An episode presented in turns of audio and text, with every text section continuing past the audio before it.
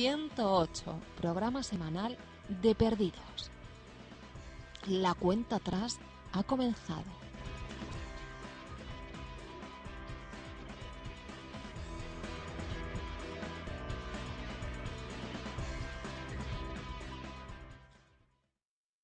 Hola, soy Cristina Urgel y estás en 108 en Wencom.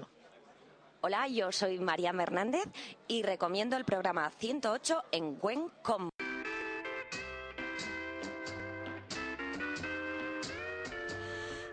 Oyentes perdidos, esa eran Cristina Orgel y Marian Hernández de Vaya Tropa y nosotros somos Patrick Corney y Nico Domínguez de 108. Aquí empieza nuestro exhaustivo análisis del tercer capítulo de la sexta temporada, Wait Kate 2. ¿Qué hace Kate? Perdidos se acaba, pero 108 no ha hecho más que empezar.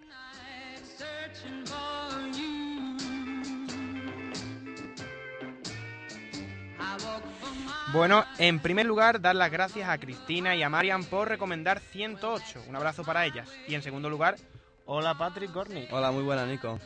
¿Qué capítulo, eh, Patrick? ¿Qué capítulo? Bueno, y que lo digas, tenemos preparado un extenso análisis de lo que hace Kate, el tercer capítulo de esta sexta y última temporada. Pero antes vamos a hablar de la exposición sobre perdidos que ha tenido lugar en la FNAC de Madrid, desde el pasado martes 9 hasta el sábado 13. Pues sí, una exposición en la que se podían contemplar 27 objetos extraídos directamente desde el mismo rodaje de Perdidos. Podíamos encontrar las gafas de lectura de Sawyer, la carta de suicidio de John Locke, el billete de lotería premiado de Harley, el anillo de Drive Shaft de, Charlie, vamos, muchísimas cosas. Una asombrosa exposición a la que nosotros tuvimos el lujo de asistir el día de su estreno.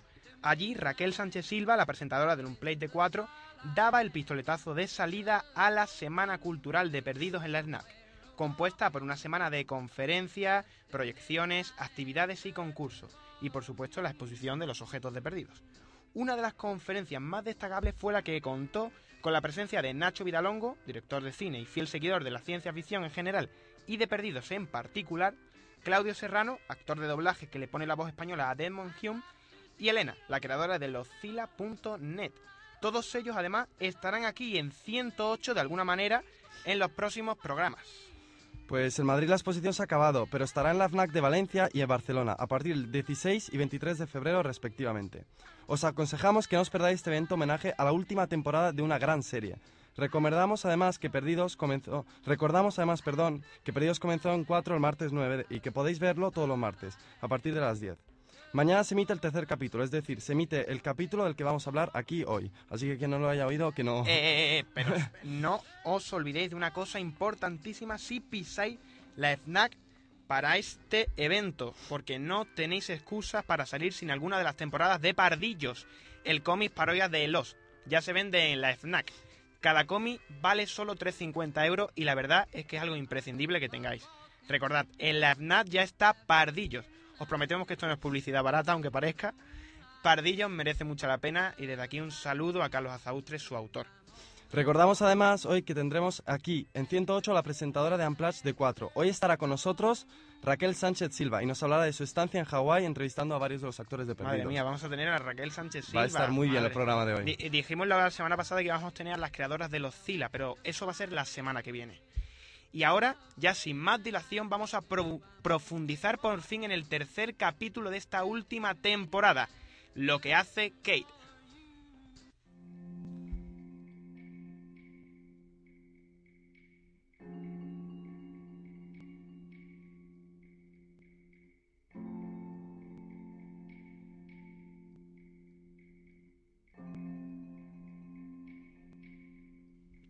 Bueno, comienza el capítulo respondiéndonos a una de las preguntas que nos dejó el pasado capítulo.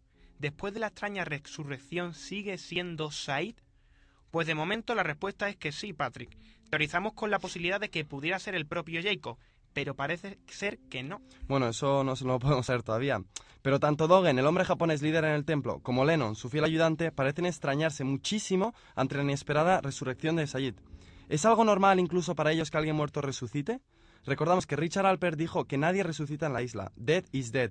Pero ya hemos visto resucitar a Mikhail Bakunin, el tuerto trabajador de Dharma, y al propio Sayid.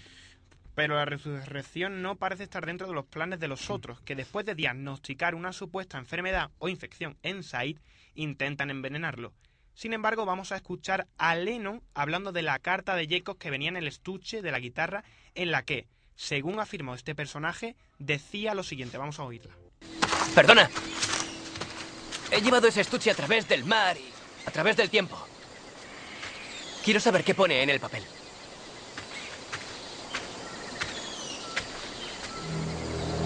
Pone que si vuestro amigo muere, tendremos muchos problemas. Bueno, según esto, ¿para qué querían matarlo luego? ¿Realmente tuvieron intención alguna vez de curar a Said o únicamente lo estaban ahogando? Sin embargo, parece ser que es necesario que Jack, Kate, Sawyer, Jean estén protegidos en el templo. ¿Por qué tienen tanto interés en que ellos se encuentren a salvo? ¿Son importantes para el futuro de la isla o qué pasa aquí?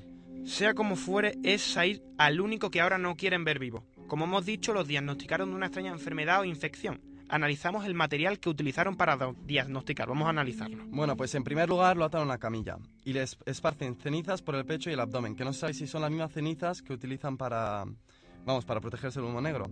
Luego lo conectan a una extraña máquina y después de lo que parece una extraña descarga eléctrica parece marcarlo con fuego, como le hicieron a Juliet. Exactamente, recordamos que en la tercera temporada, en el capítulo extraño, en Tierra extraña, Juliet es marcada a fuego como castigo por el asesinato de uno de los otros. ¿Tendrá alguna relación la tortura de Said con el castigo de la doctora Burke? Bueno, sea lo que sea, eh, sea, lo que sea, lo curioso es que Said es diagnosticado con la extraña enfermedad o infección. De esta extraña enfermedad ya hemos oído hablar multitud de veces. Desmond y su compañero creen refugiarse en la escotilla de una extraña enfermedad, ponía cuarentena.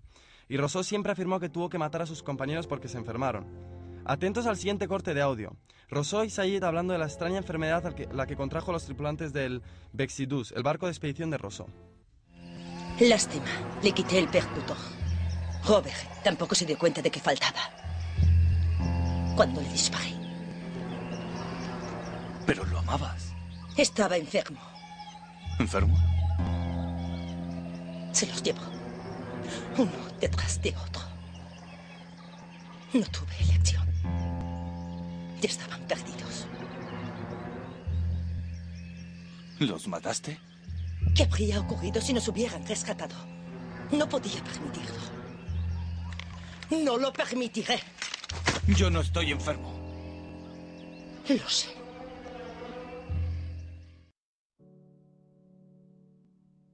Bueno, como pudimos ver en, el, en este sitio es la muerte de eh, Dead, el capítulo 5 de la quinta temporada. El humo negro ataca a los tripulantes del barco francés y los mata uno a uno.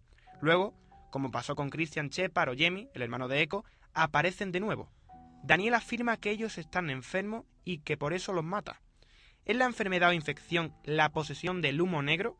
Valga decir entonces que para enfermar hay que estar muerto, ¿no? Bueno, sí, una de las razones por las que la enfermedad apunta hacia el humo negro es porque Dogen, para diagnosticar a Seid, utiliza las cenizas muy parecidas a las que utiliza Bram para que el humo negro no le alcance. Exactamente, unas cenizas muy parecidas a las que utiliza Bram. Si la enfermedad no la pueden coger los que están vivos, eso sería una de las razones por las que al compañero de Edmond en la escotilla no le importaba salir afuera sin su traje protector, lo recordamos, ¿no? Sí, sí, sí, bueno, vamos, en resumidas cuentas la enfermedad es la posesión del humo negro. Eso creemos nosotros al menos, pero atentos a cómo define Dogen, el líder japonés, esta extraña enfermedad. Why would you people want to kill Said?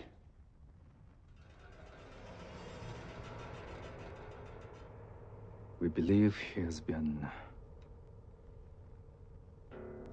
召されていたんだろう Closest translation is claimed. Claimed? By what?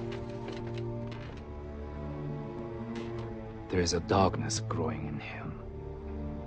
And once it reaches his heart, everything your friend once was will be gone. How can you be sure of that?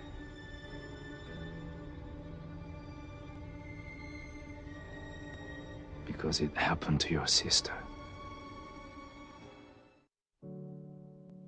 Para los que el inglés no sea vuestro fuerte, Dogen define en japonés la enfermedad y Leno, su ayudante, le traduce como la enfermedad consiste en ser reclamado o llamado. Luego Dogen dice que es una oscuridad que crece dentro de Said y que lo saben porque a la hermana de Jack, la desaparecida Claire, le pasó lo mismo. Conjeturamos, esto ya es nuestra, que Claire murió y fue poseída por el humo negro. Pero vuelvo a decir que esto es conjetura nuestra. Bueno, sí, esto es todo lo que podemos hablar de la enfermedad hasta ahora por lo que nos han dicho. Ahora centrémonos en Claire Littleton y su participación tanto en una dimensión en la que viaja en el vuelo 815 para entregar a su bebé a una pareja de Los Ángeles, como en la otra, en la que aparece al final del capítulo al estilo Rosso.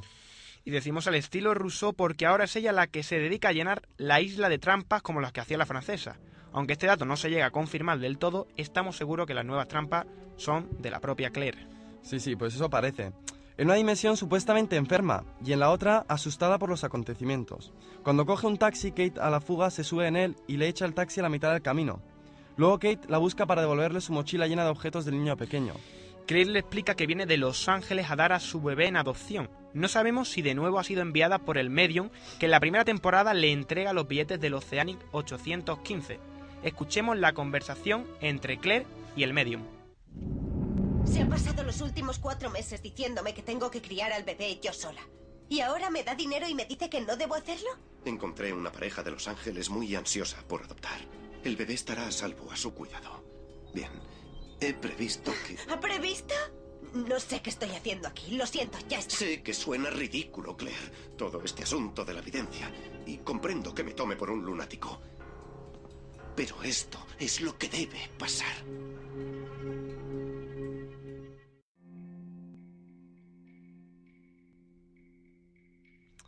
Una supuesta pareja debía estar en el aeropuerto esperando a Claire. Lo cierto es que no hay nadie en el aeropuerto cuando Claire llega. Al principio pensamos lo que Claire pensó una vez se estrelló en la isla. Escuchamos lo que le dijo Charlie sobre la supuesta pareja que iba a adoptar a su bebé en Los Ángeles. No existía la pareja de Los Ángeles. Lo sabía. Sabía lo del avión. Sabía lo que iba a pasar. Dios mío, lo sabía.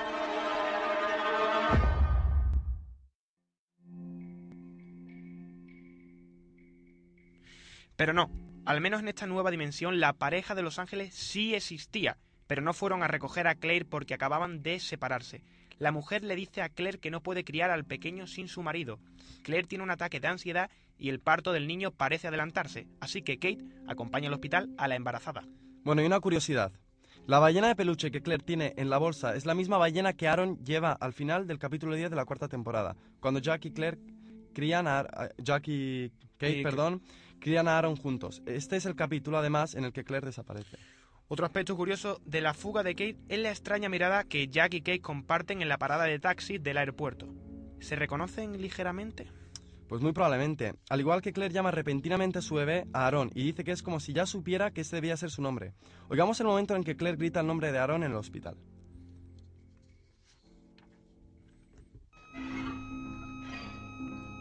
What is it? Margaret, let's do an ultrasound. I want to get a picture of what's going on in there. Uh, it could just mean the baby's out of position. what, are you, what are you saying? What's happening to my baby? Is my baby okay? Is Aaron okay? See? there he is. Esa no es la única curiosidad que nos deja la estancia de Claire en el hospital, porque el médico que trata a Claire no es ni más ni menos que Ethan Room, uno de los otros, el cual en la isla se encarga del cuidado de Claire y finalmente acaba asesinado a manos de Charlie.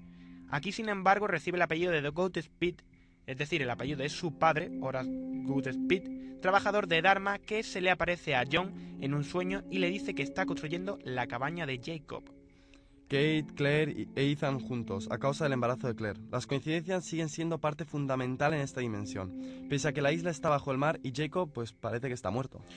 Ethan le dice que puede retrasar su embarazo si no está preparada aún. La manera de retrasarlo es clavarle unas agujas para inyectarle unos medicamentos, tal y como hacía en la isla. ¿Pretendía Ethan en la isla retrasar el embarazo de Claire? Bueno, pues una teoría muy plausible. Pero el detalle más importante de toda la hospitalización de Claire es la fecha de la ecografía.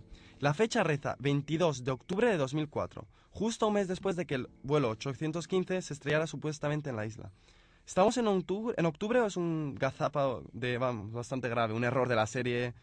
¿Qué pues, es eso? Pues en la página de fuselage.com, un sitio oficial, oficial de Lost, a cargo del equipo creativo de la serie, intentan aclarar este fallo. Una conversación entre un usuario y Greg Nation, el coordinador de guiones, se ha hecho pública. Vamos a reproducirla aquí, Patrick y yo, en plan teatrillo. La fecha de la esquina superior derecha es de 22 de octubre de 2004. ¿Gazapo o pista oculta? Ah, es una pequeña mezcla de ambas. Dos cifras son correctas, una es errónea. ¿Adivinas cuál es? No, pero lo intentaré. Si es un error y una pista, apuesto a que la pista es octubre y 2004 es el error. No, inténtalo de nuevo. Mm, quizás la fecha correcta es 22 de octubre de 2006, un día antes de que caduquen las barritas Apolo. Ja, no. La respuesta obvia es 22 de septiembre de 2004, la fecha del siniestro del siniestro del 815 que conocemos en la primera temporada. Pero estoy seguro que no es así. Sería demasiado fácil. Me rindo. Siga con su gran trabajo, eh, señor Nations. Según teoriza Dani Rodríguez del blog de todoseries.com, una manera de probar esta teoría de que estamos en octubre sería matar a Ethan Goodspeed en breve, pues su alter ego en la isla, Ethan Run, muere por los balazos de Charlie ni más ni menos que el 24 de octubre de 2004. Bueno, bueno, increíble aportación de Dani Rodríguez. ¿Pasará todo lo que pasó en la isla pero fuera de ella? No es muy probable, pero puede ser, es una gran posibilidad. Pues sí, otra pequeña curiosidad es que la actriz Tania Kaal en este capítulo interpreta a la matrona y en El Principito de la quinta temporada interpretó a Verónica, la niñera de Aaron. ¿Coincidencia o propósito de los creadores de Perdidos? Te veo minucioso, ¿eh, Nico? Pero bueno, Dejamos a Kate de nuevo fugitiva gracias a Claire, a Claire sin haber dado a luz aún al bebé y volvemos a la isla con el hermano de Claire, Jack Shepard. Después de hablar con Said y descubrir que lo han torturado, Jack va a hablar con Dogen. En la puerta que lleva hacia la estancia en la que se encuentra el líder japonés, los guardianes se miran entre ellos y le dejan pasar sin problema. También es muy curioso el hecho de que Dogen no hable con él en japonés, sino que habla directamente en inglés. Le dice a Jack que hablar japonés es una manera de mantener las distancias con sus súbditos. Pero ¿significa esto que Jack no es un súbdito, vamos, que está a la altura de Dogen? Pues esto es curioso. ¿Apostáis porque Jack es realmente importante en la isla? Hubo un tiempo en el que muchos pensaban que Jack tenía una relación directa con Jacob, por no decir que Jack era el mismo Jacob. Yo no llegaría a tanto, vamos, yo por ejemplo no me lo creo. Pero sí es innegable que Jack jugará un papel importantísimo en el desenlace de la serie, porque lo ha jugado desde el primer capítulo. Bueno, pues probablemente porque todos los supervivientes, como hemos dicho, son importantes para el desarrollo del final. Así que Iliana y Bran, que intuimos que tienen una relación directa con los del templo, dijeron, refiriéndose a Fran, a Fran Lapidus, que podía ser un candidato. Escuchemos el corte del episodio final de la quinta temporada en la que esta conversación tiene lugar. ¿Por qué hemos traído a este idiota? Puede que lo necesitemos. ¿Para qué? No sabía la respuesta a la pregunta. ¿No significa que no sea importante? ¿Tú crees que es candidato?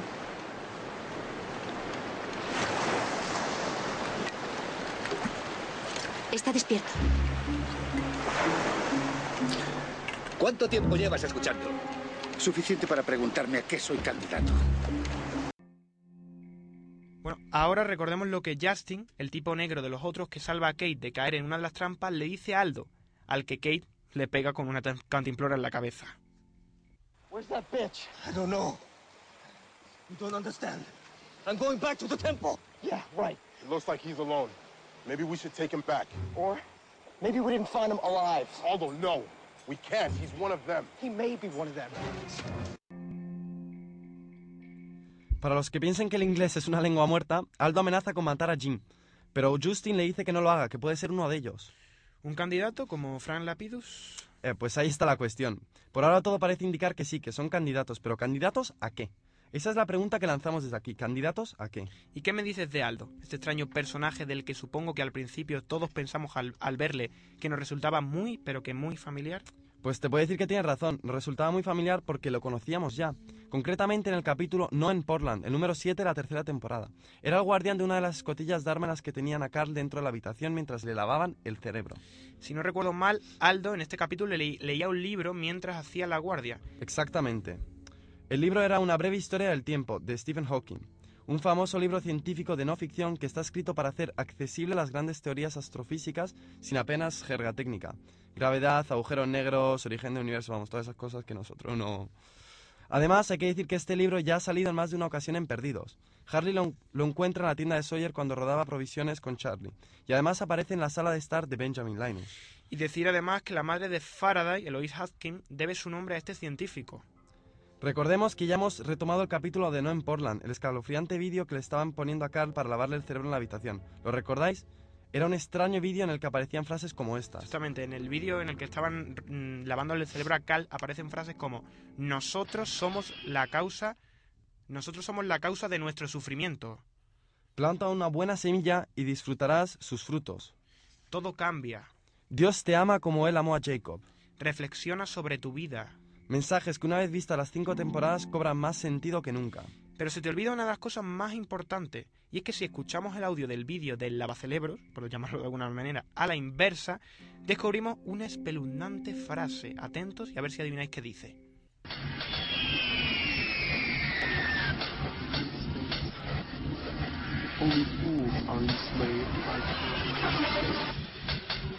Only fools are enslaved by time. And space.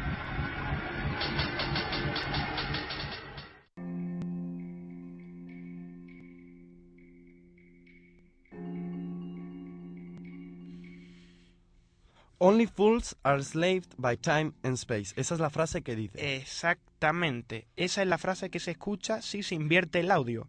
Que dice así en inglés, para los que el inglés no lo dominen demasiado. Solo los necios están esclavizados por el tiempo y el espacio. Pero la pregunta que lanzan desde el blog de Salingers es: ¿Quiénes son los necios y quiénes son los sabios? ¿Es el ser humano necio por defecto esclavo del tiempo y de su propio espacio? ¿Aquellos que no se someten a estas leyes son los dioses? ¿Cuál es el papel de Richard, Jacob y su némesis en esta teoría? Pues no lo sé, Patrick. Pero lo cierto es que nosotros somos unos necios porque estamos ya condenados. Ya conocemos la fecha del final de la sexta temporada de Perdidos. Sí, sí, sí, los productores han dado a conocer la fecha. Va a ser el 23 de mayo que finalizará Perdidos en Estados Unidos. No será ni un martes, ni un miércoles, ni un jueves. El último episodio de Lost, de dos horas de duración, será emitido el domingo 23 de mayo, anticipado de un episodio resumen de toda la serie. Así lo confirmaron Carlos Cuse y Damon Lindelof en el Late Show de Jimmy Kimmel, después del estreno de la sexta temporada del pasado martes. La información también ha sido confirmada por la cadena que emite Lost en Estados Unidos, la ABC. ¿Será el final un estreno mundial? Pues eso no lo sabemos todavía porque no lo han confirmado, pero hasta ahora aquí en España en 4 solo se emiten con una semana de diferencia. Realmente 4 se lo está tomando muy en serio la promoción de esta última temporada y realmente los fans españoles lo agradecen muchísimo.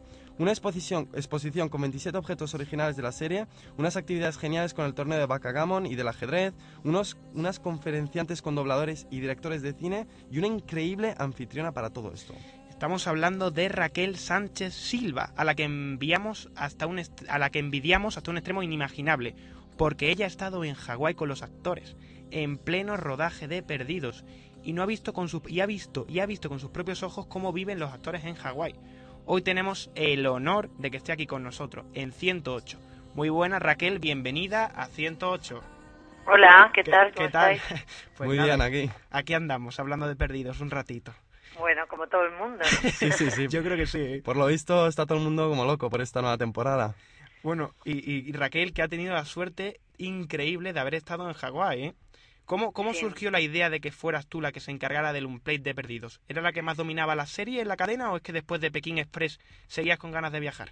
Mm, Bueno, la verdad es que yo creo que tiene más que ver un poco con la, con la trayectoria de los últimos años que por, pues, por suerte, porque por casualidad me han situado haciendo trabajos en Los Ángeles, ¿no? O sea, empecé haciendo la, la alfombra roja de los Oscar hace ya pues unos cuantos añitos y a partir de ahí pues he sido la encargada en cuatro de hacer los especiales de las series. Hice House, Cinco Hermanos, Anatomía de Grey y, y entonces, bueno, lo- por lógica me tocaba ir a hacer perdidos, ¿vale? Pero simplemente por, por una de regularidad, no... Claro. Yo suerte. fan, fan, eh, soy muy fan de House y muy fan de Perdidos, no soy fan de todas las series a las que voy, ¿no? Pero, pero en el caso de Perdidos sí que era... Ha sido un regalo, vamos. Como fan ha sido un regalo. Sí, sí, mucha suerte. Pero una pregunta, estando en Hawái, ¿los creadores de la serie te veían como una amenaza? Vamos, es decir, una periodista ansiosa de spoilers sobre el final de la serie o... Mira, nosotros eh, a este viaje solamente fuimos invitados dos medios de comunicación en- del mundo entero, en la Sky británica y nosotros. Eh, el ánimo, porque somos dos cadenas además que emitimos la serie, es de colaboración. Quiere decir, tú no vas a ir allí a reventar tu propio producto. Claro, Eso, eso para empezar, ¿no? Y luego, por otro lado, aunque quisieras, no podrías. Muy O sea, no podrías porque realmente la, el secretismo y el- los niveles de seguridad mm, no te los puedes creer.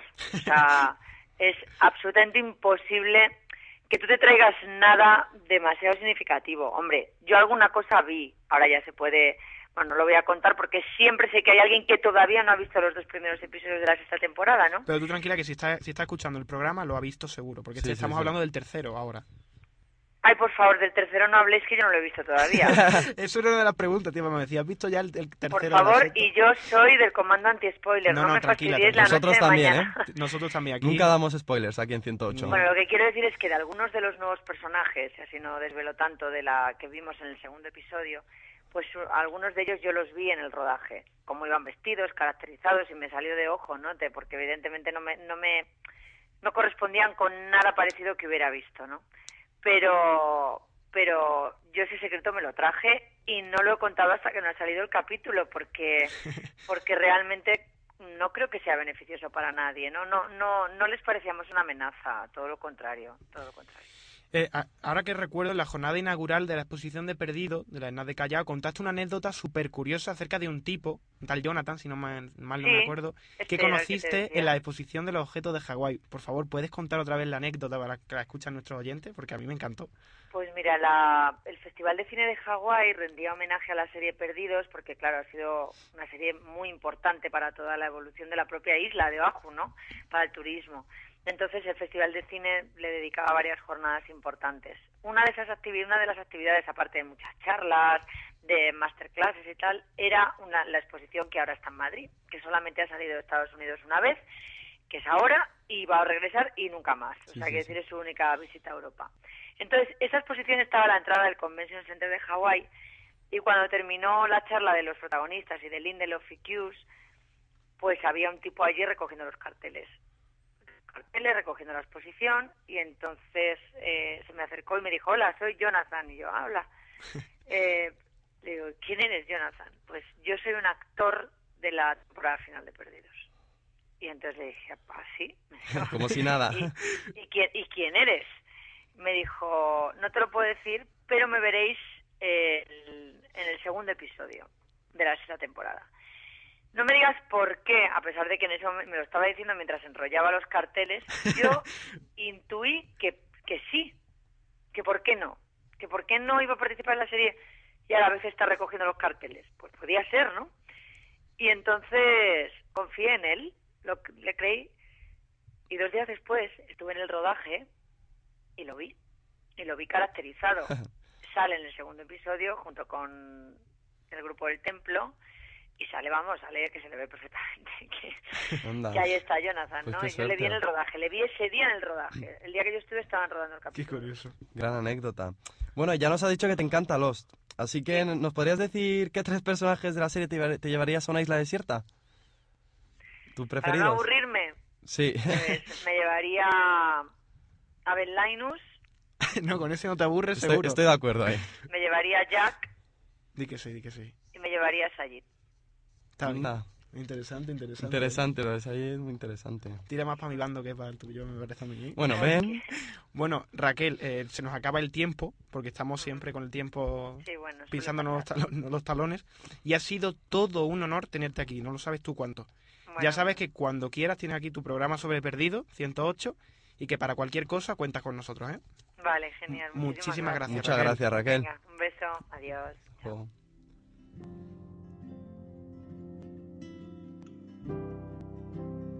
Bueno, Patrick, el programa de hoy vuelve a tocar a su fin. Sí, sí, se pasa rapidísimo. Se pasa vamos. rapidísimo. Eh, Las entrevistas tenemos que hacerlas a salto de mata. Rapidísimo. porque- A ver si un día podemos coger más tiempo para entrevistar a... Madre mía, porque, me- que es una pena, ¿eh? Porque Aza, Raquel Sánchez Silva, el próximo día vamos a tener aquí a las de. Sí, sí, sí. Probablemente a Nacho Vidalongo pronto, a Claudio Serrano, el actor de doblaje de Desmond. de Desmond en España.